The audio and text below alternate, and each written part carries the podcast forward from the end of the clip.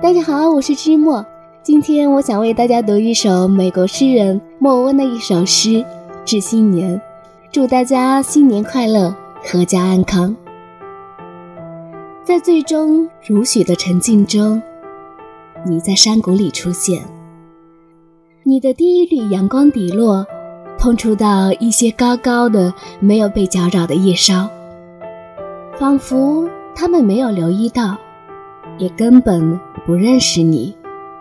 而后，一只鸽子的嗓音从远处自发地叫醒早晨的虚寂。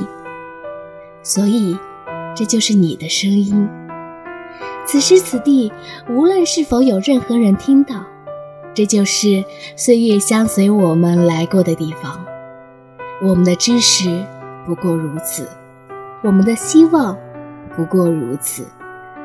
隐秘于我们面前，无法触及，却依旧可能。